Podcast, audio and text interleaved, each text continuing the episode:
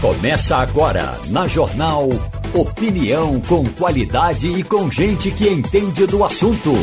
Com Igor Maciel, Romualdo de Souza e os jornalistas do Jornal do Comércio, deixando você bem informado.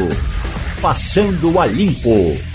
Começando então Passando a Limpo aqui na Rádio Jornal. Muito bom dia, Fernando Castilho. Bom dia, Igor Marcel. Bom dia, ouvintes da Rádio Jornal. Romualdo de Souza já está conosco também, direto de Brasília. Ele e a sua sombrinha de frevo ali atrás. A gente fica olhando daqui. Tem De um lado tem um J. Borges ali, é isso, Romualdo? Me, me, me, corrija se eu estiver errado. Tem um J. Borges ali, ali do seu lado e do outro lado tem uma sombrinha de frevo. Devidamente fabricada na China. A sombrinha é fabricada Muito na China? Dia. Fabricada na China. Romualdo. Bom, se é fabricada na China, eu não sei. Agora quem me deu foi a prefeita da cidade de, de Serra Talhada, Márcia Conrado, a presidente da MUP, Associação Municipalista de Pernambuco. Aliás, essa decoração aí atrás também tem um chapéu de couro que me foi doado pela presidente da MUP.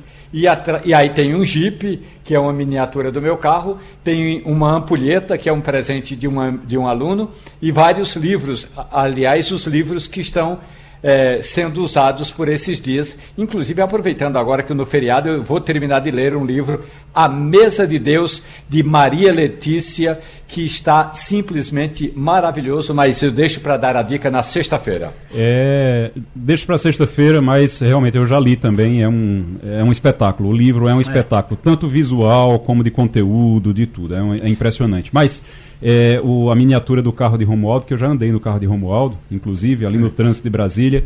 O, o, o carro é bom, o carro é bom. Agora é bom para a estrada, porque eu, é, é, eu já andei na frente, já andei ali atrás, naquela parte de trás ali do, do carro, é um Jeep. É. Então é um, Quanto... é um Jeepão, mas é. Robusto. Robusto, é robusto. Quanto à questão da, do chapéu de couro, não tenho a menor dúvida que ele foi feito certamente eu não estou conseguindo me lembrar a cidade que trabalha com esse tipo de artesanato, é aqui inclusive no Agreste. Mas na China, desde os anos de 2000, a gente fez essa matéria no Jornal do Comércio, quando a empresa que produzia a sombrinha de frevo, Leite Bastos Sobrinho Comércio Limitado, dono também das lojas Trebas, saiu do mercado porque não podia competir, no caso, com os guarda-chuvas da China. E aí os comerciantes de Pernambuco passaram a demandar esse produto e todas as vezes que você vê uma sombrinha de frevo, fique certo que ele é feito em algum país, da, um lugar da China que a gente pode não precisar saber, mas já é uma prática já há mais de 20 anos. Ciro Bezerra, eu, sei que, eu sei que seria... É verdade. Ô, ô Romaldo, um abraço para você. Aqui Deixa... está escrito Made in China ou Olha Made aí. in China, se você preferir. Né, a, a, cidade seria Cachoeirinha? O presente seja é, do pessoal da Veja bem, é, fazer chapéu de couro, como fazer gibão, demanda um ofício muito especial, né? É uma coisa é muito, muito artesanal, muito ali, né? artesanal. Eu sei então, que a Cachoeirinha tem essa coisa da, da carne de sol, tem essa no couro tem a é, couro da couro, é, couro e aço, queijo é. e carne de sol. Exatamente. E do cavalo que a gente sobe, rapaz. Cela, cela, cela. É, é, que é couro, né? Lá, é um artesanato. É, cachoeirinha é couro e aço. Pronto, cachoeirinha é couro e aço. E agora tem carne de sol e um queijo lá em Cachoeirinha também, que é uma coisa impressionante. Sabe onde tem queijo muito bom também? Sanharó. É, um grande produtor queijo, de queijo de manteiga. Lá em Sanharó. Venturosa. Também. Venturosa também. Agora, exatamente. café, minha gente, pelo amor de Deus. Café é triunfo e é Taquaritinga do Norte. E só quando o Romualdo diz que, diz que é bom. Porque Romualdo é meu consultor. Eu ligo para Romualdo para saber se o café é bom. O, deixa eu perguntar a vocês, já que a gente está falando de China, o, o Romualdo, o governo federal mudou a mudança desistiu de, de, de taxar os produtos até 50 dólares. Foi o que aconteceu? Milton Pereira era dono de um cinema em Carnaíba quando eu era pequeno. E aí, quando a gente não tinha dinheiro para entrar no cinema, a gente dizia que o filme que estava em cartaz era A Volta dos Que Não Foram. Ou, para mudar o roteiro, dizia que era Poeira em Alto Mar. Na prática, o governo recuou porque houve uma pressão interna dentro do próprio Palácio do Planalto, porque, minha gente, vocês podem imaginar o que a, a, ocorre todo dia, aquele grupo se reunindo em torno do presidente. E aí o grupo chega e diz: presidente, houve repercussão disso, repercussão daquilo, e aí quem é esse grupo pequeno? O ministro da Casa Civil, o ministro secretário-geral da Presidência da República, o ministro das Comunicações e o articulador político. Esses quatro se reúnem o tempo todo com o presidente. O ministro da Fazenda, Fernando Haddad, que foi quem tinha determinado a taxação dessas compras até 50 dólares, fica fora da maioria desses encontros. E aí o grupo palaciano, inclusive o ministro da Comunicação Social, Paulo Pimenta, chegou para Lula e entregou um relatório. Presidente, esse ato teve uma repercussão negativa muito grande. Tanto é para o nosso ouvinte ter, é, ter ideia do que se passa, ontem foi exatamente o dia 17, o dia 18 de abril. Até então, de 1 de janeiro até 18 de abril, o ministro-chefe da Comunicação Social da Presidência da República não tinha ido ao comitê de imprensa. Ontem, conforme um vídeo que a reportagem da Rádio Jornal divulgou nos nossos perfis, o ministro Paulo Pimenta foi no comitê de imprensa tomar café com a gente para ler essa decisão do presidente Luiz Inácio Lula da Silva. Ou seja, o assunto por menor do ponto de vista financeiro que importe, do ponto de vista estratégico, foi discutido por esse grupo e aí Fernando Haddad foi obrigado a desistir da taxação. A gente vai voltar a falar nesse, nesse assunto ainda no programa de hoje, porque a gente daqui a pouquinho vai conversar com um especialista nessa área. É, uma empresa, inclusive, é da área tributária, fiscal e aduaneira, um especialista dessa área para a gente falar sobre os impactos que essa desistência da mudança Eu... podem trazer aqui para o Brasil. São impactos econômicos, você vai ter dificuldade, porque se você não. O, o Fernando Haddad esperava arrecadar até 8 bilhões é com essa taxação até 50 dólares dessas empresas. 8 bilhões você não tira de uma gaveta dentro do governo. Você não tem um, lá no governo uma, um, um, setor onde você abre uma gaveta e tira 8 bilhões dessa gaveta. Então vai ter que sair de algum lugar. E aí é vai com certeza causar um problema em outro lugar. Eu diria que entre é, a opinião do ministro Fernando Haddad e a opinião da primeira dama Janja, ou Rosângela Lima, eh, Lula da Silva, que já havia pontuado essa mudança na China, o presidente optou por seguir a recomendação da primeira dama. O que o Paulo Pimenta fez ontem foi apenas justificar com alguns números. Certamente o governo contrata serviços de, de impacto né, nas redes sociais, mas essa é uma decisão que já estava tomada e apesar do secretário da Fazenda, Robson Barreirinha, ter dito que iria continuar. Na verdade, o Haddad já tinha perdido essa briga. Basicamente, na minha opinião, é a briga de comunicação. Porque, no fundo, no fundo, a gente vai continuar incentivando um, um descaminho, ou melhor, o aproveitamento de uma brecha que tem na lei para é, fazer esse tipo de importação. E eu queria dizer você, eu e você, nós dois, temos três amigos na China que estão dispostos a mandar qualquer produto. Então a média é essa. Para cada um brasileiro que tem, para cada dois brasileiros, né, existem três chineses, amigos nossos, hum. que podem, estão dispostos a assinar, botar um número de documento dizendo que está mandando para a gente. Não é uma coisa de um país organizado eu acho Maria. que tem outro aspecto que eu acho que a gente precisa é, é, entender. É, a base de Lula hoje compra da China. Pronto. O eleitor de Lula compra da China. É, basicamente, os grandes varejistas chineses estão é, por toda parte.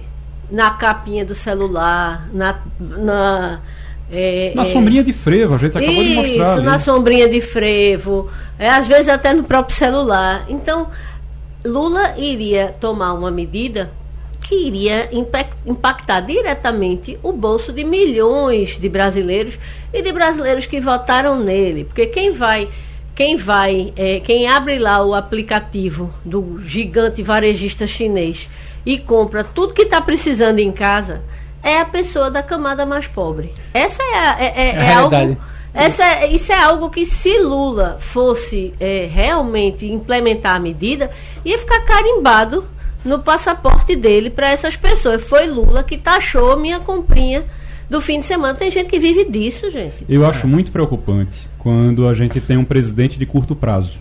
Qual é o presidente de curto prazo? O, o Lula é um presidente de curto prazo ele toma café e se as pessoas. Ele, ele, toma café, mas se ele souber que os eleitores dele ali não, não gostam de, de, de café, ele passa a tomar chá.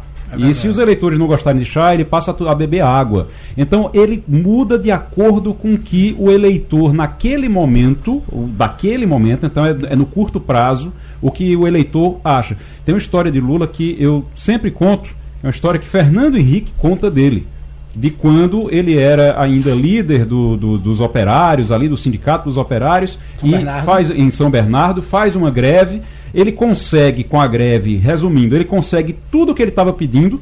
E na hora de encerrar a greve, ele vê que as pessoas estavam ali, iam se desmobilizar porque a greve tinha acabado, iam voltar ao trabalho, e ele queria que essas pessoas continuassem ali seguindo ele. Então ele mantém a greve e acaba preso.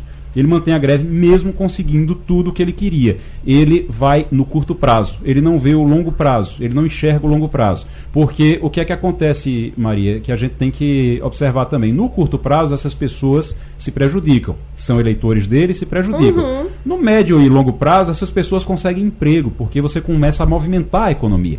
E é essas pessoas que hoje estão vivendo de bico, e conseguindo aí um dinheirinho para poder comprar. Da mão para boca, pra né? Poder, é, da mão para boca. E às vezes para comprar uma, uma roupa na China, elas conseguiriam um emprego formal fixo, poderiam uhum. ganhar um salário Se e ter uma vida muito melhor. qualquer rua de comércio mas popular. Isso, mas isso é médio e longo prazo. Lula é um presidente de isso. curto prazo. É, mas é qualquer rua de comércio popular do país, ela é baseada nessas compras chinesas dos amigos que mandam os 50 é, dólares para Mas eu acho que é mais grave, Maria, porque veja bem, essas compras que vocês fazem na rua são de importadores.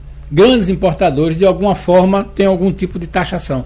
Não, eu estou falando do comércio popular, Sim, que do comércio popular. Tá, é, é, camelô Sim, Aí, veja bem, esse vem de importadores chineses. O que nós estamos falando disso aí é aquele, a importação do amigo para o amigo.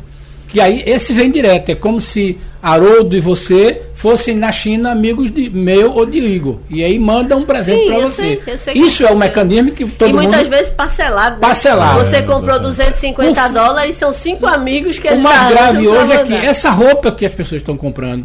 E a gente precisa repercutir isso. Qual vai ser o impacto no Brasil na indústria de confecções? Hoje, sete de cada 10 produtos de roupa e sapato vendidos vem por essas plataformas. O pessoal lá em Caruaru, Toritama, Santa Cruz Como tá é que está pensando sobre isso? bastante eh, com isso. Já está aqui conosco o maior gol do mundo, Haroldo Costa. Muito bom dia para você. Bom dia para você, Igor. Bom dia, Castilho, Maria Luísa Borges, todos que nos acompanham aqui nessa manhã. Romualdo de Souza também nos acompanha grande lá em Romualdo, é. grande amigo, Romualdo. Ô, Haroldo, é bom o dia. seguinte. Aqui nós temos Romualdo de Souza, Santa Cruz, né, Romualdo? Sou Santa Cruz. Fernando Castilho Náutico? Náutico. E Maria Luísa Santa Cruz. É, assim, Você vai equilibrar a mesa. Não, eu sou esporte. Eu sou esporte. eu quero saber o seguinte: são torcedores que vão torcer hoje por Pernambuco ou não? Como é que você está? Como por é que mim está? podem perder os dois. Eu não dá para perder os dois. Eu repito. É uma, é uma frase de uma Copa. quando teve um jogo é, é, acho que foi Argentina e alguém que a Inglaterra odiava também. Perguntou, vai torcer por quê? Eu quero que percam os dois. Olha, eu acho que quem tem que torcer para Pernambuco é a governadora Raquel Lira. Eu sou torcedor do Náutico. Rapaz. Entendeu? É. Romualdo de Souza. Olha, eu não tenho nenhuma dúvida se for um jogo de, de, qualquer time de Pernambuco contra um time de outro estado, eu torço por Pernambuco, Pernambuco. Não tenho dúvida disso. Agora, se for qualquer time contra Santa Cruz, eu torço pelo Santa Cruz. Até que for, até que seja a seleção argentina contra o Santa Cruz, eu torço pelo Santa Cruz. O, o Haroldo, essa é, a, essa é a tendência mesmo? Torcedor de Pernambuco não, não tem jeito, não? É para não, é um número muito pequeno daqueles que realmente abraçam a bandeira do Estado a esse ponto de torcer pelo adversário, pelo adversário, pelo, adversário principalmente aqui, né, dessa é, o arquirrival, né, essa rivalidade intensa e cada vez maior. Então é difícil. Não dá para pensar, mas tem aqueles que gostam, né, do, de ver o Estado brilhar, de ver um eu me lembro, inclusive, da Copa do Brasil de 2008, quando o esporte ganhou do Corinthians. É, alguns tricolores e alvirrubros diziam: ah, foi bom para o estado, foi bom para Pernambuco. Mas tem aquele que realmente veste a camisa do time dele como vocês. E aí não permitirão que o coração balance hoje para torcer pelo, pelo adversário. Mas o Galvão Bueno cunhou a frase, né? Uhum.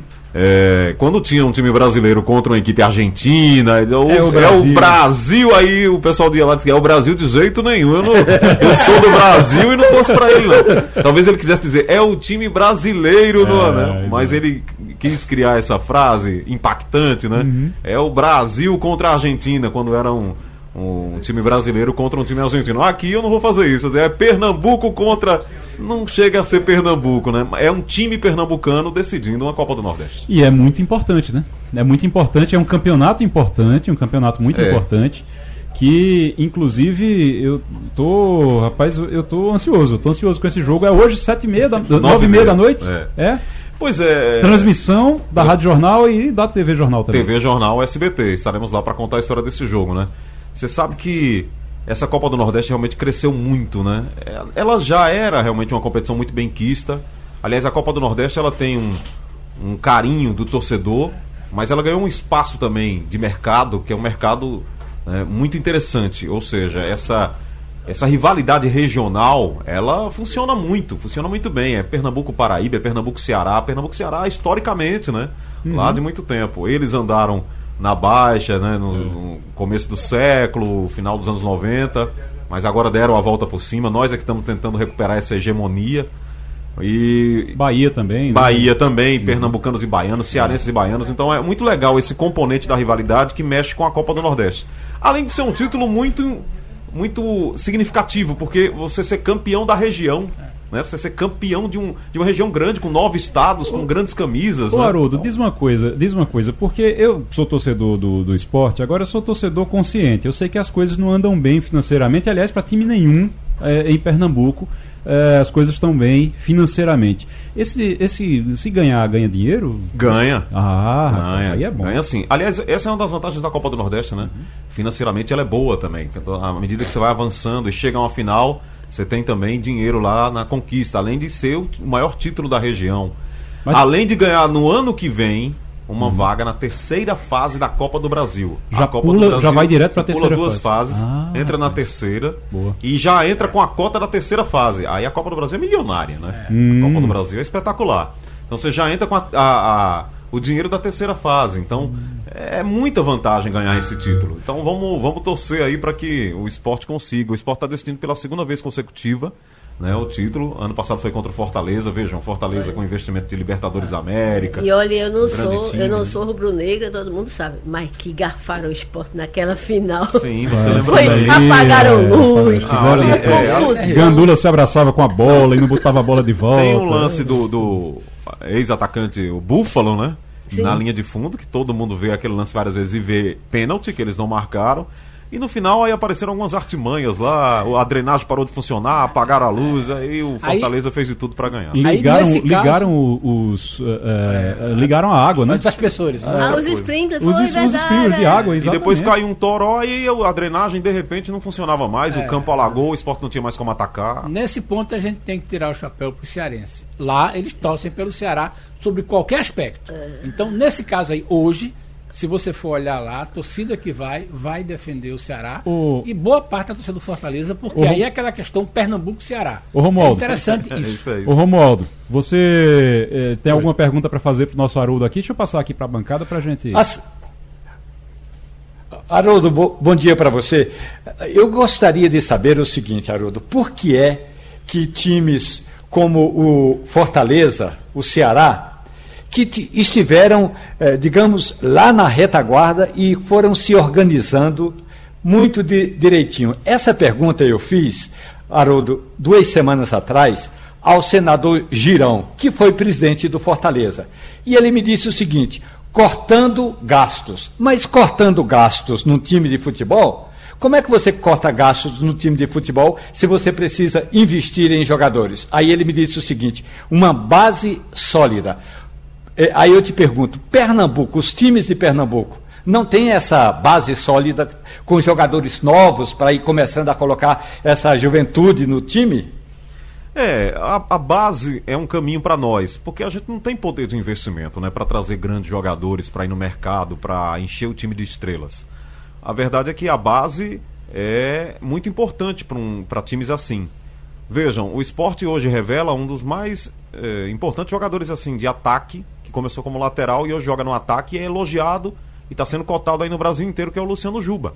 Quer dizer, um jogador que veio da base e que está num grande momento aí da carreira dele está é, mais maduro, né? Tá um jogador interessante. Então a base, a base nos, nos ajudaria muito, né, a sair desse momento de crise.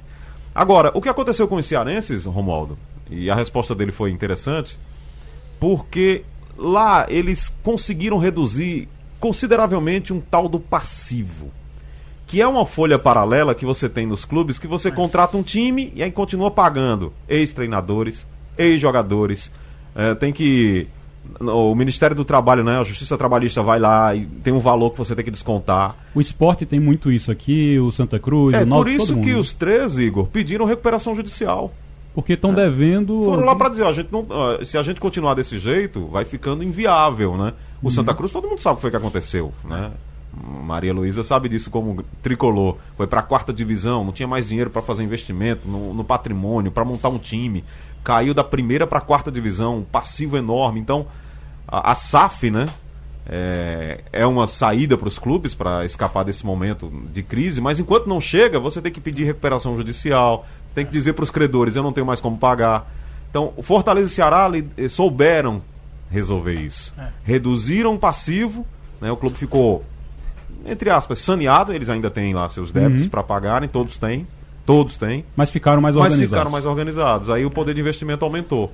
Mas eu acho que aqui no futebol pernambucano, nós já estamos dando passos para tentar é, viver um novo momento. Os três pediram a recuperação judicial e agora é uma questão de tempo aí. Inclusive, ontem eu tive até informações de que o Santa Cruz caminha forte para a SAF dele aí. A gente está inclusive apurando aí nos bastidores, tem algumas novidades aí sobre o Santa Cruz. Ronaldo não quer comprar, não. Mas o que eu ia dizer, a diferença do Ceará é que eles renegociaram as dívidas e pagaram, né? É, também, Pronto. né? Porque aqui a gente renegocia e não paga. Então vai virando a dívida da dívida da dívida da dívida. E aí é, é uma bola de neve que jamais e, acaba. E a capacidade de investimento vai para o buraco, porque Exato. você não tem como gastar mais. É. E o futebol é imediatista, é resultado. Aí você é. faz um time mambembe, um time que não empolga, aí e agora? Vamos botar a mão no bolso aí para reforçar o time, porque o patrocinador vai embora, o torcedor não, não se associa. Saiu a decisão então... judicial e a, pega toda a renda da última partida e é, leva. E, isso sem falar quando não aparece aquela decisão, Maria, de. É, Confiscar? Isso. Leilão da sede. Isso é, é terrível para o clube. É Aí imobiliza todo o clube. É. Eu queria só completar essa informação que Maria chama atenção, que aconteceu com o Estado do Ceará e que aconteceu em outros setores, mas é interessante. É, os dois clubes hoje não falam de SAF. O Ceará não tem essa conversa de SAF, porque economicamente os clubes estão equilibrados. E o faturamento cresce muito, tem aquela história da de defender o Estado, são os dois maiores. Tem uma coisa que eles fizeram lá, por exemplo, os jogos demandam fatalmente para o Castelão. Isso. E aí o faturamento da receita é melhor. Há um gerenciamento melhor e, curiosamente, bons empresários grandes empresários do Ceará dentro dos clubes. Então, o que, é que aconteceu? Tem uma coisa que é muito ruim no futebol brasileiro, que é o seguinte: o dirigente não é responsabilizado pelo passivo que ele constrói. Então, eu me lembro que eu fiz uma reportagem. Aí ele vai quando... embora e fica lá. Né, eu me lembro que o, esporte fez uma negociação e zerou o passivo trabalhista é, é, quando na gestão do Martorelli. Fechou isso. Hoje ele tem esse passivo. E o Náutico nem se fala. O Náutico foi aquela parceria da Arena Pernambuco, zerou praticamente os passivos. Hoje a coisa cresceu. Então é aquela história. Ninguém cobra, é como se a história. O deputado ordena a despesa? Não ordena, mas ele gasta, né? Autoriza gasto. O presidente negocia isso. E aí a gente vê que contratos milionários com treinadores, e aí cai nisso aí. E só para você ter uma ideia final, Igor. Quando você vai para a justiça, 12% de tudo que você arrecada vai para a Justiça do Trabalho. Então já vem descontado, não é uma coisa, é, é um, é, é um direto, veja que situação. Direto. Outro que fez isso, Castilho, me lembro bem aqui, foi o Gustavo do B. Com a cabeça de empresário, Pronto. foi organizou, presidente do esporte, foi, foi, foi, também deu passos significativos para o clube sair de uma situação mais complicada, esse passivo enorme. Mas não é fácil. O é. futebol às vezes Agora... exige Haroldo, muito. É, passe aí passe aí agora para o pessoal a ficha. Como é que vai ser hoje o jogo? Que horas? Como é que vai ser a nossa transmissão aqui? Então, é, a bola rola nove e meia da noite, né? A partir das nove e quinze a gente abre a transmissão na TV Jornal, o SBT, no canal 2 do Recife, em Caruaru, na nossa TV Jornal Interior, que você conhece muito bem, oh, lá no canal 4, né? Lá de Caruaru. Mas quem está nos acompanhando também pelo interior, pode nos acompanhar na TV Jornal Interior. E eu vou estar lá ao lado do Antônio Gabriel, do Leonardo Vasconcelos, que está desde segunda-feira em Fortaleza, trazendo todo o clima. Ontem uhum. teve lá na concentração do esporte, conversou com jogadores, rubro-negros que foram lá pro hotel. Tá cheio de material nas ah, redes sim. sociais nas que redes ele tem produzindo nesse esquenta e nesse clima. Né? Exatamente. Quem está nas nossas redes já sentiu lá o nosso Léo Vasconcelos e o uhum. Igor Moura aqui pela Rádio Jornal, é, acompanhando tudo. Então, a gente faz um aquecimento na rede social a partir de 8 e meia da noite Tá no nosso canal no YouTube, no canal da TV Jornal no YouTube e no Facebook.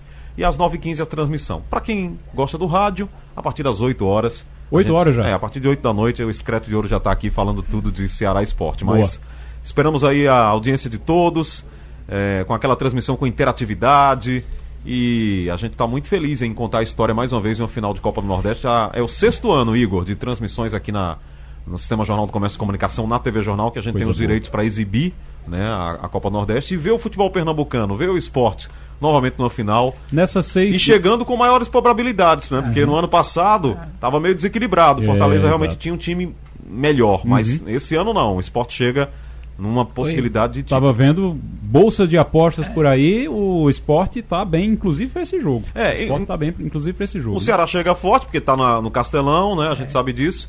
Acabou de perder pro Ituano lá em Itu, 2 a 0 na, no, na o, estreia da Série B. É, exato, então é um exato. time assim, oscila.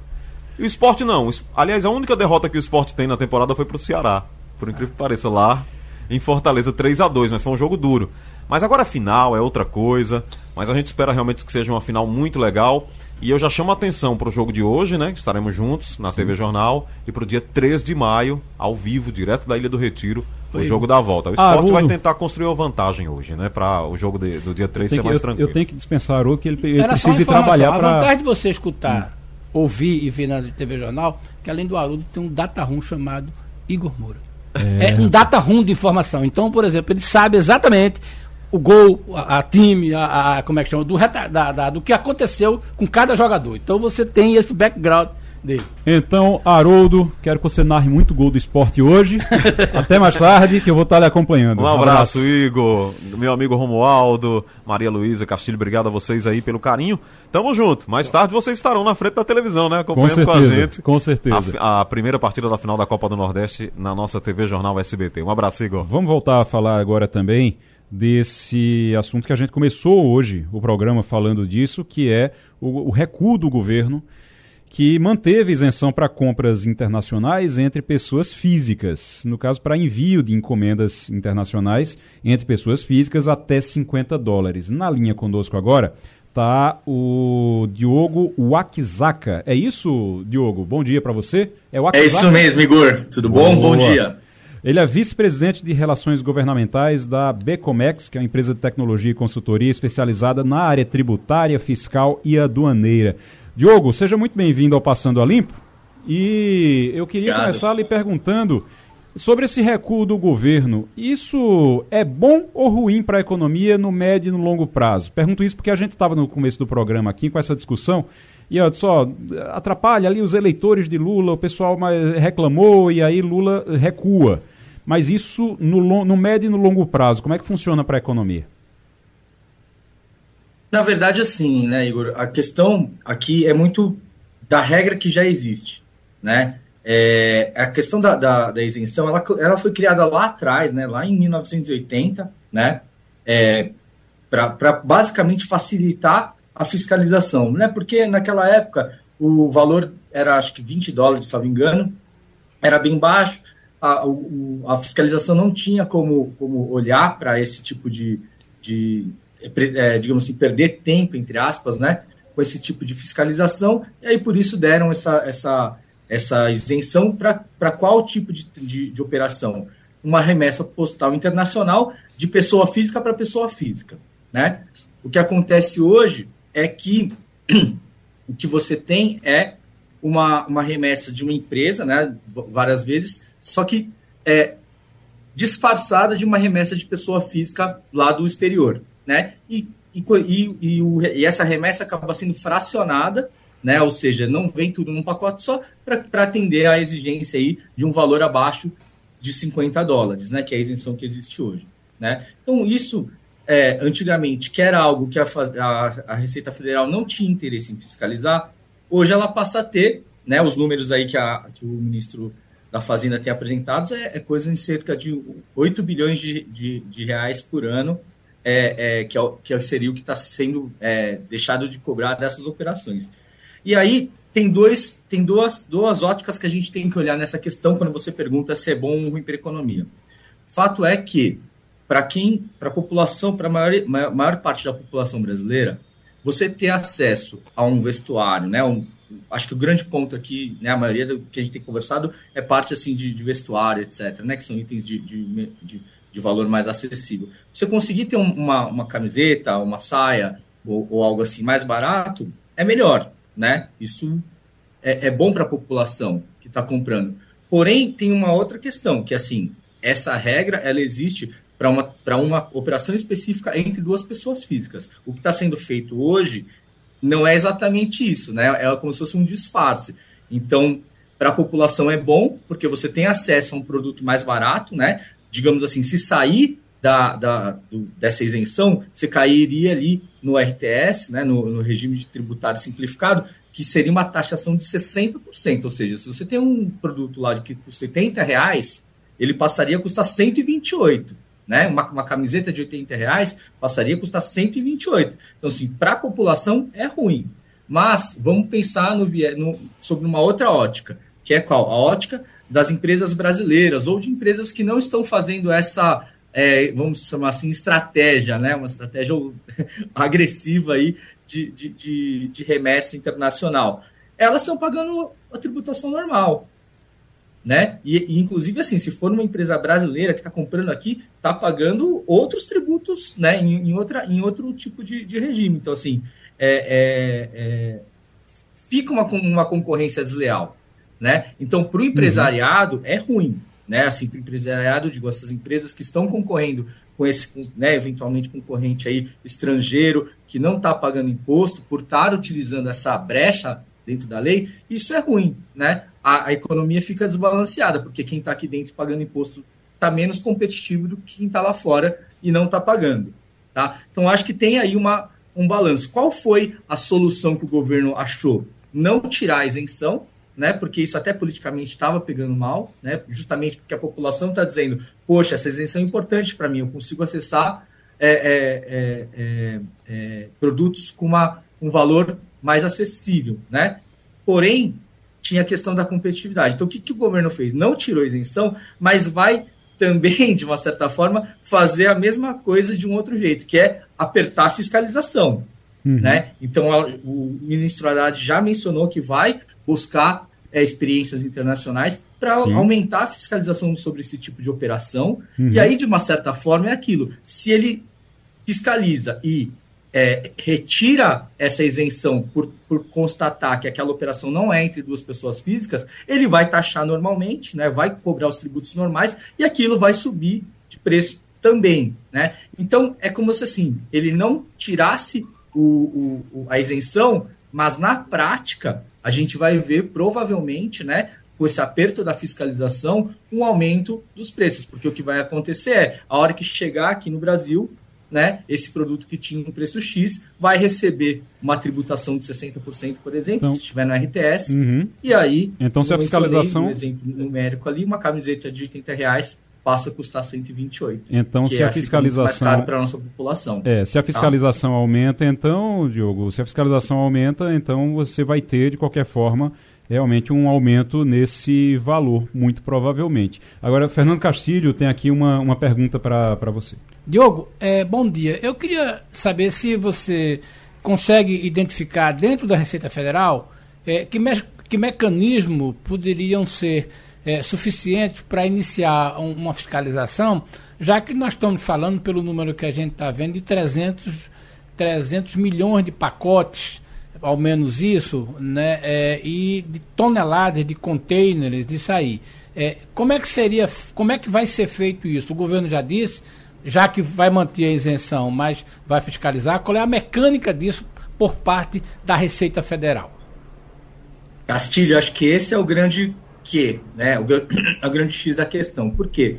É, a, gente, a gente sabe que esse mecanismo, né, historicamente, ele foi, ele foi desenhado justamente para simplificar né, a fiscalização, tirar esses, esse grande volume de operações do, do digamos assim, do escopo né, da, da, da Receita Federal para poder focar nas grandes operações, etc. O problema é que agora o volume aumentou muito, né, como você mesmo mencionou, e ficou algo completamente é, é, é, é descabido do ponto de vista de, de desses 8 bilhões que estão sendo é, é, isentos, né? Isentados. E assim, o que acontece aqui é o seguinte: é, o, a, a, Receita Federal vai ter que buscar esse mecanismo. Eu, sinceramente, ainda não sei, né? Não, não, não vi sendo divulgado como vai ser feito. O próprio ministro Haddad mencionou que vai buscar experiências internacionais, etc., para tentar fazer isso. Por quê? Porque é algo que você falou, você teria que tirar uma. Né, se isso não for feito de uma forma é, automatizada, né, com algum tipo de, de, de,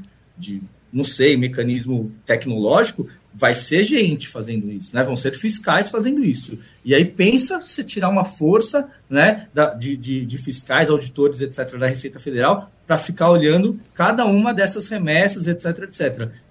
Das duas, uma, né? Ou a gente vai ter que contratar um monte de, de auditor fiscal, né, para fazer isso, ou fila para desembaraço vai aumentar muito. Que aí sim, né? Eu acho que também é um, é um dos efeitos perigosos de uma eventual de um aumento, de um recrudescimento da fiscalização, que seria a possibilidade de não só aumentar a, a tributação, mas também começar a demorar para as coisas serem é, liberadas, né? E aí pensa que nesse meio aí pode ter algumas coisas diferentes, né? Porque assim, é, é, vamos pensar, sei lá, é, se, que isso não seja só, né, para para operações de, de, de, menos de 50 dólares. Né? Eventualmente, me, o governo adota um mecanismo lá todo voltado para todas as importações de pessoa física.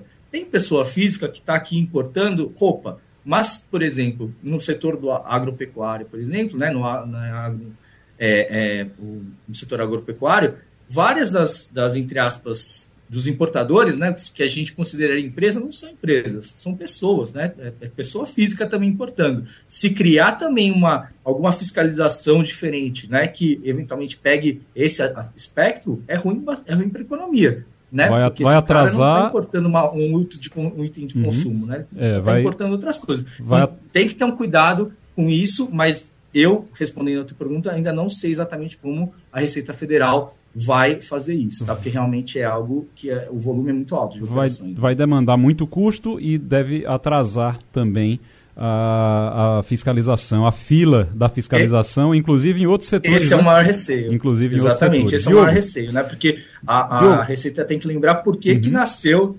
essa, essa isenção. Exato. Justamente para tirar esse pedaço do, do, trabalho da, da fiscalização. Era né? para facilitar. era né? menor e os valores eram considerados é, baixos. Né? Verdade. Diogo Wakizaka, vice-presidente de Relações Governamentais da Becomex, empresa de, tecno de tecnologia e consultoria especializada em área, na área tributária, fiscal e aduaneira. Diogo, muito obrigado pela participação. Já na linha conosco, Marcelo Reck, que é presidente da ANJ, a Associação Nacional dos Jornais. E, é o seguinte, entidades de imprensa defenderam em manifesto a valorização do jornalismo dentro da, do, do PL das fake news. Marcelo, seja muito bem-vindo ao Passando a Limpo na Rádio Jornal. Bom dia. É um prazer voltar a falar com vocês, ele Marcelo. Eu vou passar direto para Romualdo de Souza, que está em Brasília. Quer lhe fazer uma pergunta também? Nós temos Romualdo de Souza lá em Brasília, aqui comigo no estúdio, Maria Luísa Borges e Fernando Castilho. Romualdo. Marcelo, muito bom dia. Vamos falar desse projeto de lei da chamada é, PL da fake news. A preocupação, é, sobretudo no meio é, acadêmico, Marcelo, é de que esse projeto, de certa forma, ele delimita, ele determina, ele esclarece o que é a notícia, como a notícia é feita e como a fake news é espalhada. Isso pode vir a fortalecer o que a gente chama de um jornalismo profissional, que vai atrás da notícia, que escuta os dois lados, Marcelo? Olha, Romualdo, essa é a intenção. O, o projeto ele tem uma série de abordagens. Né? Começa pela, um controle maior das plataformas sobre elas mesmas, sobre o que elas divulgam, principalmente da forma que elas fazem dinheiro. As grandes empresas de tecnologia, elas ganham vendendo publicidade e vendendo o que a gente chama de impulsionamento, que é quando alguém compra um pacote de, de, de, de conteúdos e vem esse conteúdo aparece na frente das pessoas, muitas vezes sem se apresentar como publicidade. Isso é a forma com que elas fazem bilhões e bilhões de dólares. E muitas vezes elas não querem assumir nenhuma responsabilidade sobre esses conteúdos porque elas fazem dinheiro.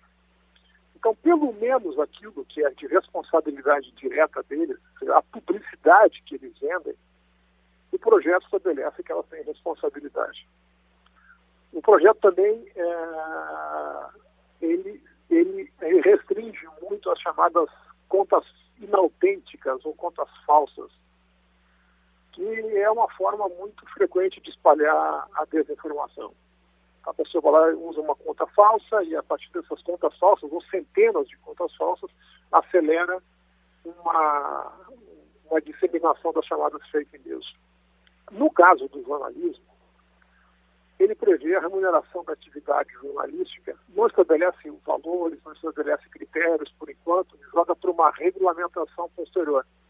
Mas com a ideia central de que o jornalismo profissional, esse que você acabou de mencionar, que, que apura, uh, que investiga, que verifica, que confronta versões, que ouve diferentes opiniões. Esse conteúdo uh, jornalístico profissional, como a gente chama no mundo inteiro, ele é a melhor forma de combater a desinformação. É a forma mais saudável. Né? Em vez de querer retirar o conteúdo, um conteúdo que já entrou no organismo e contaminou o organismo social, e às vezes é muito tarde para fazer essa, essa limpeza ou essa retirada, o melhor é aplicar uma vacina contra o vírus da desinformação. E o jornalismo profissional é essa vacina. Então, em vez de, de querer retirar, nós estabelecemos que a busca da verdade, né, a, a, divulgação de diferentes visões, né, é, a verificação de, das, das, próprias fake news que circulam por aí nas redes sociais, nos grupos de mensagens, nos WhatsApp da vida, isso o jornalismo é, tem capacidade, tem a técnica para fazer. Mas o jornalismo está muito ferido, economicamente muito ferido nas últimas décadas, no mundo inteiro. Né? Então, nada mais justo que aquelas plataformas que poluem o ecossistema social paguem pelo menos uma parte da limpeza desse ecossistema a quem tem capacidade de fazer a limpeza, que é o jornalismo profissional. O Marcelo Reck é presidente da Associação Nacional de Jornais, da NJ. Maria Luísa Borges. Olá, Marcelo, muito prazer falar contigo. É, obrigado por atender aí nosso pedido de entrevista. É, a gente tem acompanhado em alguns outros países uma regulação maior do, do, da atuação das grandes plataformas.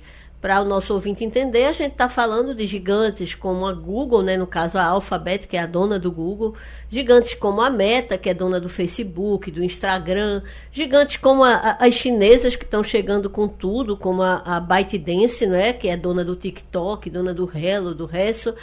É, o que é que já se avançou no mundo e qual é a perspectiva que você vê de no Brasil a gente ter alguma forma de regulação da atuação dessas grandes plataformas? É verdade, Maia Luiz. O Brasil está entrando um pouco atrasado nessa discussão. É, a Austrália, por exemplo, já há dois anos tem uma legislação chamada lá de News Bargain Code, ou um código de, de, de negociação sobre as notícias, pelas quais as grandes plataformas, essas mesmas que você citou, o Google e, e, o, e a Meta, né, o Facebook, o Instagram principalmente, elas é, são obrigadas a negociar em, em bases equilibradas e justas com os veículos de comunicação, mas não só com os grandes veículos, com pequenos micro veículos do interior da Austrália. Então essa lei foi aprovada há dois anos. é, caso não haja acordo, uma comissão de arbitragem define o valor a ser pago aos veículos jornalísticos, mas até agora não houve necessidade de nenhuma arbitragem.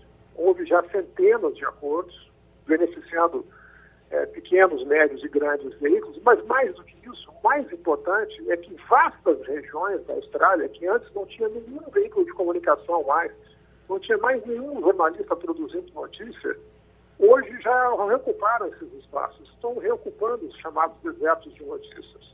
Hoje já está difícil contratar jornalistas em algumas cidades da, da Austrália, porque é uma revitalização, um revigoramento desse ecossistema. Sobretudo a informação local, uma informação que é insubstituível, que, que faz, forma um elo, sedimenta um espírito de comunidade, que trata, discute as questões uh, locais. Isso tudo está muito sacrificado na Austrália, como está em todo o mundo, uh, por causa dessa, dessa erosão de receitas que nós vimos nos últimos sobretudo nos últimos 10, 15 anos, e está se recuperando esse ecossistema na Austrália.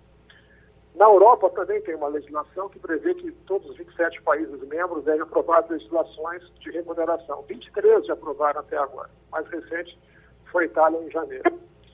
E, e, há, sim, restrições muito fortes à divulgação de determinados conteúdos uh, em países extremamente democráticos, como é o caso da Alemanha. Então, a Alemanha, por exemplo, aprovou já há cinco anos uma lei que as plataformas, as grandes plataformas, são obrigadas a manter canais de contato com o público para receber denúncias de conteúdos potencialmente criminosos ou claramente ilegais. E lembra que na Alemanha, por exemplo, a defesa do nazismo, a apologia do nazismo, é um, é um, é um crime de, de liberdade de expressão.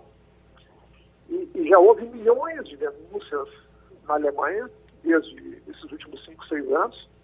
É, mais ou menos 20% dos conteúdos foram analisados e retirados pelas plataformas, e os que não foram retirados, eventualmente alguém pode entrar com uma ação e processar, caso a plataforma decida manter esse conteúdo.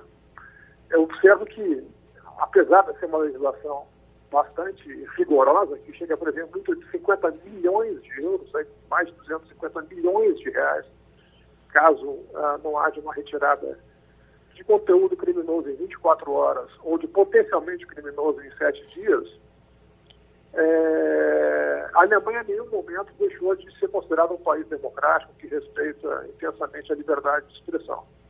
Então, o que está fazendo, o que os mundos estão fazendo, é estabelecer um processo de mais responsabilidade sobre a forma que empresas, sejam elas plataformas ou qualquer outra, fazem dinheiro.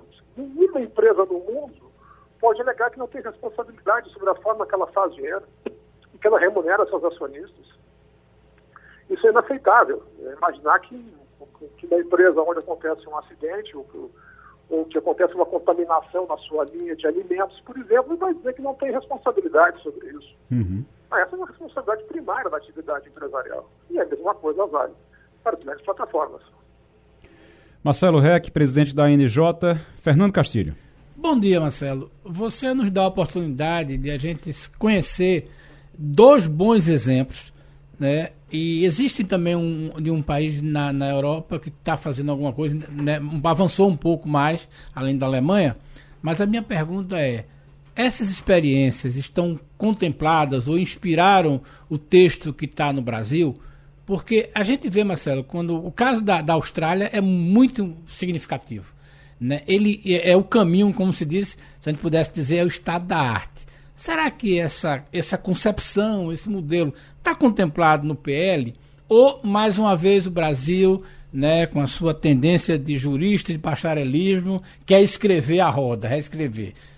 O que é que você acha esse processo, esse projeto contempla é, o, esse conceito? O, o, o, projeto ele se inspira nas melhores legislações, mas ele não define ainda os critérios, não define a forma de negociação, não define a forma de remuneração. Ela, ela, ele, ele deixa isso para uma regulação posterior. E faz sentido neste momento, porque senão haveria uma discussão gigantesca que seria apenas uma procrastinação da solução de uma questão urgente. Então, por isso que também a nota que nós divulgamos ontem levanta uma preocupação com setores que querem incluir a discussão de direitos autorais intelectuais na, no projeto das fake news. de músicas, de, de, de, de literatura. Nós não, nós não temos nada contra isso. Mas só que incluir essa questão de direitos autorais das plataformas para atividade cultural, artística, num projeto de fake news, não tem nada a ver.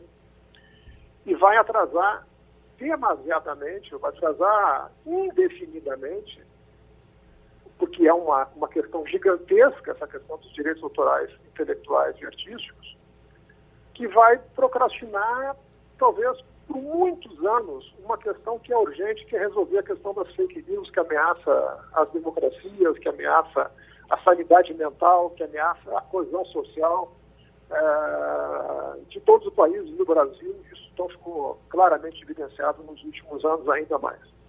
O Marcelo, a, antes de eu queria lhe fazer uma pergunta, Marcelo, que esse PL, a, existe uma preocupação com o PL de que no momento em que se valorize isso é necessário, valorize a notícia feita de maneira, de forma profissional, feita por veículos com credibilidade, é, que no momento que se faça isso, as redes sociais elas simplesmente resolvam não trabalhar com esses veículos. E aí é, a gente vai ter, se a gente tem hoje um problema com informações que não são checadas, se a gente tem um problema hoje com fake news, esse problema poderia aumentar. A NJ está de olho nisso, está acompanhando isso também para que uh, essas, essas redes sociais elas sejam realmente elas sejam responsabilizadas caso não utilizem notícias que são é, checadas, que são verificadas? É, essa é uma boa questão. Na Austrália, por exemplo, é, o Facebook ameaçou se retirar do país. Sim. O Google também ameaçou, tudo foi blefe. Pois é. Né? Porque... Gerou uma indignação uhum. muito grande do governo. Isso. Agora, mesmo no Canadá, onde também tem uma discussão de uma lei muito parecida com a australiana, o Google já suspendeu mais de um milhão de, de, de contas à divulgação de notícias. No Brasil, não, não se pode ser ingênuo. No Brasil, o projeto prevê, como prevê também em outros países da Europa, que as plataformas não podem excluir ou discriminar o conteúdo jornalístico. Uhum exatamente para que elas não possam uh, deixar de divulgar os conteúdos que buscam as informações verdadeiras, retratar a realidade, confrontar versões, divulgar diferentes opiniões, assim por diante. Então, nós. E outra coisa que o projeto brasileiro faz de uma forma um pouco mais uh, avançada também é, é exigir um pouco mais de clareza dos algoritmos. Sim. Os algoritmos é que ditam as nossas vidas. Os é, algoritmos é que ditam que eu ia perguntar, é, eu ia complementar a minha pergunta exatamente com isso, porque se não tiver uma fiscalização dos algoritmos, você não tem como regular nada em rede social. Exato, exatamente. É porque é eles que, que, que definem que a pessoa vai consumir aquela fake news, né, que vai ser colocado na frente dele. É, então, vai ter que ter sim, mais responsabilidade, chamados deveres de cuidado, se usa tecnicamente essa expressão, com relatórios constantes e com mais transparência sobre os algoritmos. Existe, obviamente, tem, tem uma situação mundial, e no Brasil não é diferente, no sentido de dar mais responsabilidade às plataformas, ganham bilhões e bilhões de dólares é, por mês né, com esses conteúdos. Chegou a hora, então, portanto, de eles assumirem a responsabilidade social que eles têm antes que seja tarde demais para o planeta. Uhum porque nós estamos vendo um processo de desagregação social, de guerra, de assassinatos, de massacres, muitos deles nascidos num fanatismo produzido pelas redes sociais. Okay. Né, ou estimulados pelas redes sociais. E isso aí é uma situação que vai levar, assim como tem defendido em escala internacional, que assim como o aquecimento global ameaça a saúde física do planeta, essa poluição social, essa desinformação, ameaça a saúde mental do planeta.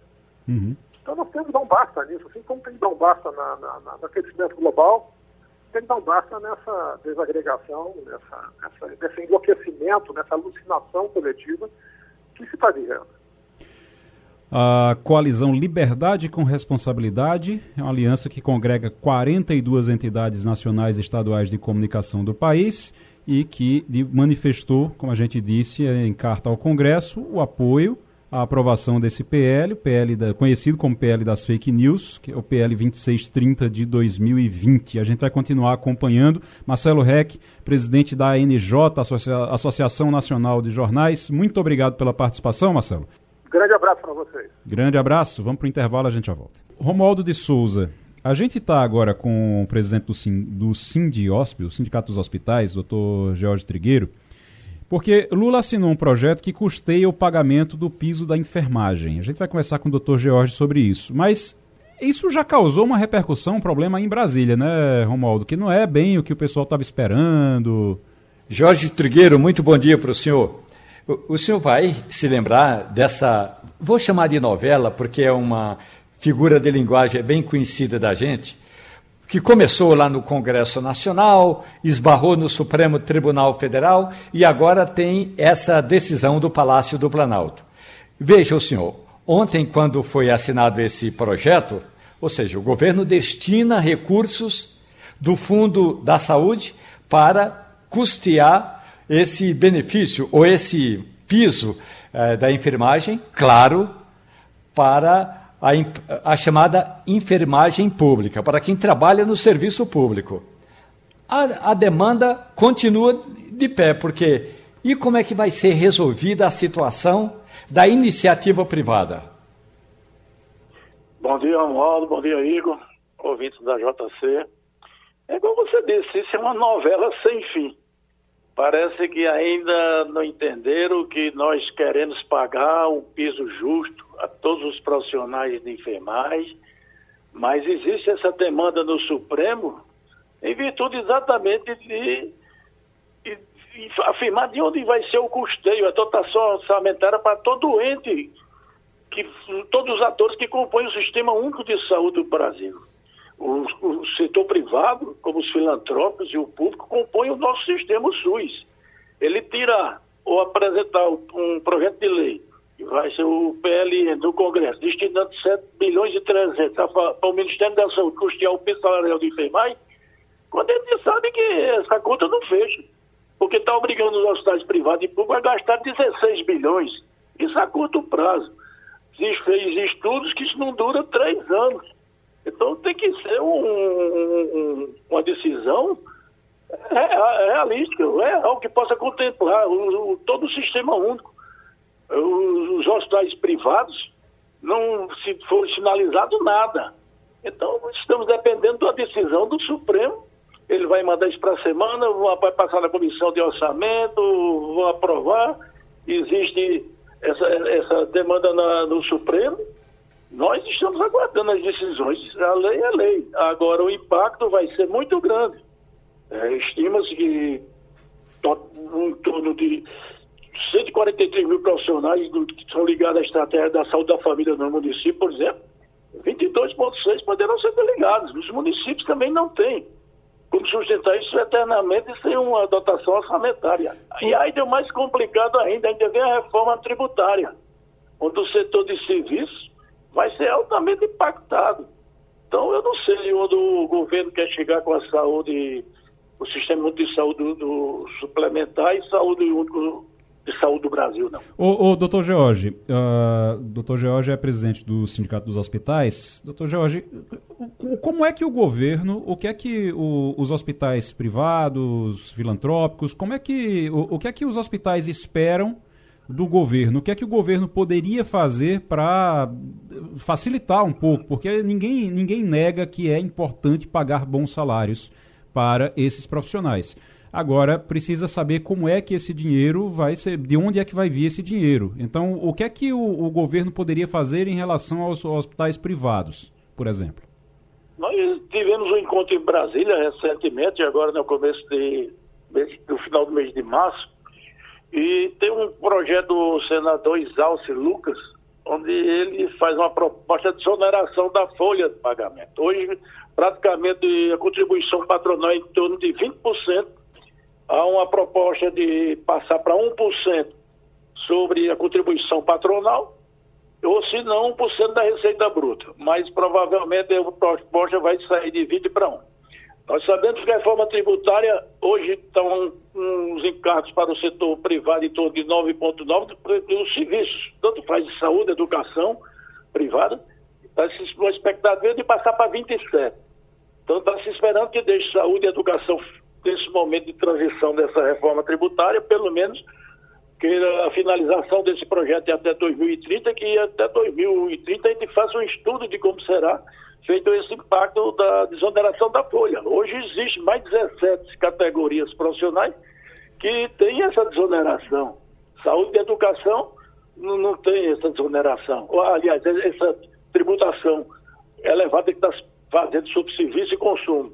Então uhum. existe realmente trabalho da FIP, a CN Saúde vem trabalhando com isso, mas a situação é muito complicada. Então existem, estamos... uhum. existem ferramentas, então. O governo, o governo, existem mecanismos que o governo poderia fazer para facilitar o pagamento do piso pelos hospitais privados. E aí o, o senhor cita, no caso, é desonerar a folha. Você consegue diminuir, o governo isenta ou, ou diminui o recolhimento de impostos dos hospitais, da, da, da folha salarial dos hospitais, para que os hospitais tenham condição de aumentar o salário. Seria isso, então? Exatamente, mas esse, mesmo com essa desoneração e essa transição tributária, é, o impacto ainda é muito grande. No sul e sudeste, esse impacto não é tão grande, porque praticamente eles já pagam, mas aqui, inclusive, tem instituições ou prefeituras pagando menos que um salário mínimo. Não é, não é justo o técnico de enfermagem receber menos que um salário mínimo. Agora, o problema é exatamente esse, é o financiamento. Você tem uma ideia que o, o setor filantrópico vem, passa por uma crise muito grande. Hoje, quase os filantrópicos, 100% filantrópicos, atende quase 60% do SUS. Quer dizer, se ele tem uma, uma majoração dessa, que na grande maioria esses filantrópicos, por exemplo, não podem contratar através de pessoas jurídicas, são tudo através da CLT, carteira assinada. É um impacto muito grande. Alguns grandes redes, alguns grandes hospitais trabalham com contratação de pessoas jurídicas, que também já tem outro, é, vamos dizer assim, agravante a proposta da modificação da reforma trabalhista, que realmente estabeleceu que os estabelecimentos, qualquer atividade, não é atividade fim, ou, ou atividade meio. Então, caracterizou muito bem que atividade do hospital pode ser uma atividade meio que possa contratar algumas pessoas jurídicas que possam fazer um, um, uma prestação de serviço. Então, tem todos esses, esses cenários aí que nós estamos estudando, analisando, e é difícil. Você dá 7,5 bilhões, quando a previsão do, do PIS é 16 bilhões. Então, a conta não fecha.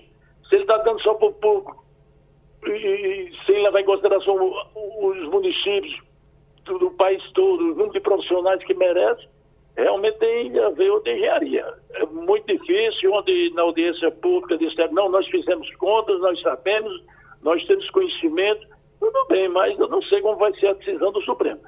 A lei está em vigor. Uhum. Tem essa PEC 127, que estabelece é, que tem que ter esse, de onde vai destinar esses sete bilhões dos fundos sociais que sobram, superado dos fundos sociais e, e, do, do Fundo de Saúde. Não diz como vai ser essa distribuição para município ou para Estado. Então, é, é muito confuso ainda, realmente, como o Romualdo disse, é uma novela que a gente tem que esperar o desfecho final, que espero que seja bom para todos, para os empreendedores, para os hospitais, os estabelecimentos de saúde pública e filantrópicos e principalmente para os profissionais de enfermagem. Você vê que foi através de uma emenda constitucional uhum. que foi feita a lei, mas já existe mais de 150 projetos de piso salarial para os profissionais. O, o serviço no hospital não é só enfermeiro, técnico de enfermagem, auxiliar, parteiro, não. Tem fisioterapeuta, tem fono, tem dentista, tem médico, tem vários nutricionistas, farmacêuticos bioquímicos, então todo esse pessoal está pedindo piso. Então, quando você estabelece uma Constituição que tem determinado um piso, é complicado. As funções dos sindicatos são fazer as convenções coletivas de trabalho, as negociações, a realidade de cada região, de cada cidade, de cada estabelecimento, que uhum. possa favorecer, trazer benefícios. Doutor Jorge Trigueiro é presidente do Sindicato dos Hospitais. É... Fernando Castilho. Doutor Jorge, bom dia. É, eu tenho observado que há uma reivindicação muito justa dos profissionais de saúde mas a base que comentam né, é das grandes empresas. Né? De fato, a performance das empresas listadas em bolsa e os balanços apresentados pelas grandes companhias, a performance considerada muito boa. Mas essa não é a realidade do Nordeste, essa não é a realidade de ao menos 70% da força de trabalho que é contratada. A minha questão é como isso vai repercutir na média e na pequena empresa que presta serviço de saúde. Qual é a sua preocupação e o que é que os, qual é o cenário que o senhor traça diante dessa obrigatoriedade?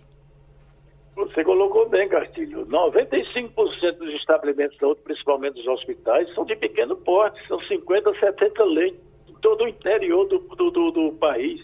Esses grandes conglomerados, inclusive, você como um, um expertise em análise financeira e econômica, sabe muito bem que deram prejuízos. Muitos estão desfazendo de ativos, as empresas estão recebendo aportes das famílias que fizeram um, um, um, acumularam muito volume em termos de, de, de, dinheiro com essas ações nas bolsas de valores, nos fundos de investimentos, mas eles viram que a realidade é outra. Você tem a ideia que esse sistema de concentração e verticalização, eles estão com problemas em virtude de que as operadoras não estão reajustando há muito tempo. Nós que estamos reivindicando aqui contratualmente, pelo menos IPCA, algumas empresas estão oferecendo deságio nas tabelas. Hum. Então, como é que você pode ter um aumento desse no impacto de 150 aqui no Nordeste, na Folha, além de ter o reajuste das convenções coletivas de 11,75 do INPC, as operadoras pedindo deságio numa tabela defasada há mais de cinco anos, o SUS não reajusta há mais de 10 anos, tá, tem consulta de 10 reais. Então não, não tem não sei como é que vai. O, o modelo do SUS é um modelo perfeito, que foi mostrado aqui na pandemia, baseado no modelo inglês. O modelo inglês está também em crise e falência, porque uhum. o sistema não funciona dessa maneira enquanto se levar em consideração de dizer que saúde não tem preço. É uma frase antiga, um, jargão muito antigo, mas ela tem um custo efetivo. Então, não sei como essa conta vai fechar. Jorge Trigueiro, doutor Jorge Trigueiro é presidente do Sindicato dos Hospitais. É, a gente falando aqui sobre o pagamento do piso da enfermagem. Lula assinou um projeto para custear o pagamento, mas tem muita coisa ainda para ser resolvida nos próximos dias para que esse pagamento realmente seja feito, inclusive na, na, no setor privado. Doutor Jorge, muito obrigado pela participação. Tem informação chegando agora com Diandra Monteiro, um posto de saúde que está sem atendimento médico. A gente estava agora falando de saúde, tá vendo? Os moradores do bairro de Socorro, em Jaboatão dos Guararapes, denunciam falta de atendimento médico na unidade de saúde da família Vila Piedade, equipe 1 e 2. Não é a primeira vez que as nossas equipes de reportagem chegam ao local. A gente vai conversar agora com Ângela Bispo, que é dona de casa. Estava precisando de atendimento médico para a família e até agora não conseguiu, né, Ângela? Não consegui, né? Para você ver, a minha maior necessidade é um avô que mora com a gente 105 anos eu achei um absurdo, porque o atendimento aqui era com o doutor Diogo. Aí ele foi acusado de algo, né, que não foi provado até hoje, e ele fazia o atendimento tanto como clínico como das crianças de pediatra. Então, do ano passado para cá, nada, depois que ele saiu, ninguém colocou ele, outra pessoa, para fazer a função dele. Então, meu avô, com problema de catarata, os dois olhos avançados, labirintite, pressão alta, Semana passada a gente teve que deslocar ele daqui para uma UPA do curado. Que essa UPA aqui do Engenho Velho, para ser sincera, na minha opinião, muitas vezes o atendimento deixa a desejar. Então aqui não somente eu, porque eu não vou pensar somente em mim. Não, eu penso na minha comunidade. Então são dois postos, é Vila Piedade 1 e 2. Vila Piedade 2 está sem atendimento. Diandra Monteiro, Rádio Jornal, Rádio Notícia. E tem também denúncia de lixo acumulado em Olinda, Cíntia Ventura. Nós recebemos uma denúncia da dona Marileide Silva, ela que mora aqui na Avenida Pedro Álvares Cabral, no bairro de Jardim Atlântico. Essa avenida que liga ali a Fagundes Varela mais na frente. Então, uma avenida que tem muita movimentação. Mas a dona Marileide denunciou essa situação aqui. Segundo ela, a casa foi derrubada pela prefeitura e a promessa foi de que iria retirar as metralhas. Ninguém retirou nada, o lixo está aqui do lado da casa da dona Marileide, está aqui a dona Marileide comigo, dona Marileide. Vamos mostrar aqui e falar dessa situação, O que, que aconteceu? Essa casa foi derrubada no, no em, novembro, em, novembro, do ano passado. Foi. Aí botaram os pessoal que estavam morando aqui para fora e, e ficou de outra semana vim continuar a rua e não continuaram nem nada. Eu fui na Defesa Civil em janeiro Aí eles vieram, recuaram as metralhas. Quando eu fui lá essa semana, disse que essas metralhas já tinham saído. Eu disse que não saiu. E agora estão botando palha de coco, palha de manga, colchão e lixaiada é o que vem. Tá Tem de muito, tudo aí, né? Tem de tudo. Até sapo já está entrando aí, cachorro morto já estão botando. A senhora já entrou em contato várias vezes e nada foi resolvido? Nada foi resolvido. Eu enviei até uma mensagem para a Defesa Urbana daqui de Olinda. É, Aí o pessoal disse que vinha recolher. Não, não disseram nada. Não disseram nada, não deram não, nenhuma resposta para a senhora. Não, então fica aqui registrada a revolta da dona Marileide Silva, que já entrou em contato com as autoridades, já entrou em contato com a prefeitura, com a limpeza urbana, mas até agora não teve resultado. Então a gente segue acompanhando a situação e dona Marileide, a gente vai entrar em contato com a prefeitura, com a limpeza urbana. Caso continue assim, a senhora entra em contato com a gente, a gente faz uma nova cobrança. É essa a situação aqui na Avenida Pedro Álvares Cabral, na frente da casa da Dona Marileide. Cíntia Ventura, Rádio Jornal, Rádio Notícia. Vamos agora para Brasília. Romualdo, eu quero uma informação sua, porque ontem eu vi que a CPMI, é que a Comissão Parlamentar de Inquérito Mista, né, nesse caso, que inclui Congresso todo, que inclui Câmara, Senado, todo mundo a do 8 de janeiro. Eu estava vendo imagens agora da atuação do GSI naquele dia, quando entraram quebrando tudo, aquelas imagens horríveis. Vai ter CPI ou não vai ter CPI? Porque ontem eu vi que o presidente do Senado estava disposto a, a liberar a CPI. É, o, o, a questão toda é a seguinte: o governo atual não quer a CPI. Embora o governo atual acuse a oposição de ter forjado todos aqueles atos do 8 de janeiro. Por que o governo não quer a CPI? Do ponto de vista estratégico, o Planalto alega que se tiver CPI agora, outras análises no Congresso Nacional, como o arcabouço fiscal, o projeto que trata da reforma tributária e outros projetos de lei, vão ficar represados esperando esse debate. Há uma questão que é a seguinte: há um receio no Palácio do Planalto de que ah, sejam apontadas, digamos, fraquezas estruturais é, justamente na parte da fiscalização, porque lembrando, 8 de janeiro já era governo do presidente Lula. Ou seja, o GSI, o Gabinete de Segurança Institucional, já estava na gestão de Lula. O Ministério da Justiça já estava na gestão de Lula. Então há esse receio. Do outro lado, o que a oposição está pregando é o seguinte: o governo tem alguma coisa a esconder. Se tem ou não tem a esconder, o governo está trabalhando para não ter CPI. Tanto é verdade que o próprio presidente Luiz Inácio Lula da Silva conversou com o presidente do Congresso Nacional, e aí Rodrigo Pacheco, que foi à China, voltou e disse que ontem tomaria uma decisão. A decisão que ele tomou ontem foi adiar para a semana que vem a decisão. Porque, na prática, ainda falta um ato, que é o seguinte: tem de haver uma reunião do Congresso. Reunião do Congresso é Câmara e Senado, as duas casas juntas. Tem de ter essa reunião para a leitura do requerimento. Aí, depois de ler o requerimento, até a meia-noite daquele dia, os parlamentares ainda podem tirar esse apoio, essas assinaturas. Depois não. Então há esse jogo e aí a oposição está reclamando do presidente eh, Arthur Lira que não tem dado o compasso certo para fazer instalar essa CPI. Outra informação importante daí de Brasília. O relator do arcabouço fiscal. O texto do arcabouço foi apresentado, foi levado para, foi entregue à Câmara. O Arthur Lira recebeu, Lula foi lá, assinou, tudo certinho, só que agora tem que definir um relator. Existia uma expectativa de que esse relator fosse um pernambucano. Alguns nomes, inclusive, foram, é, foram levantados. E aí, como é que fica?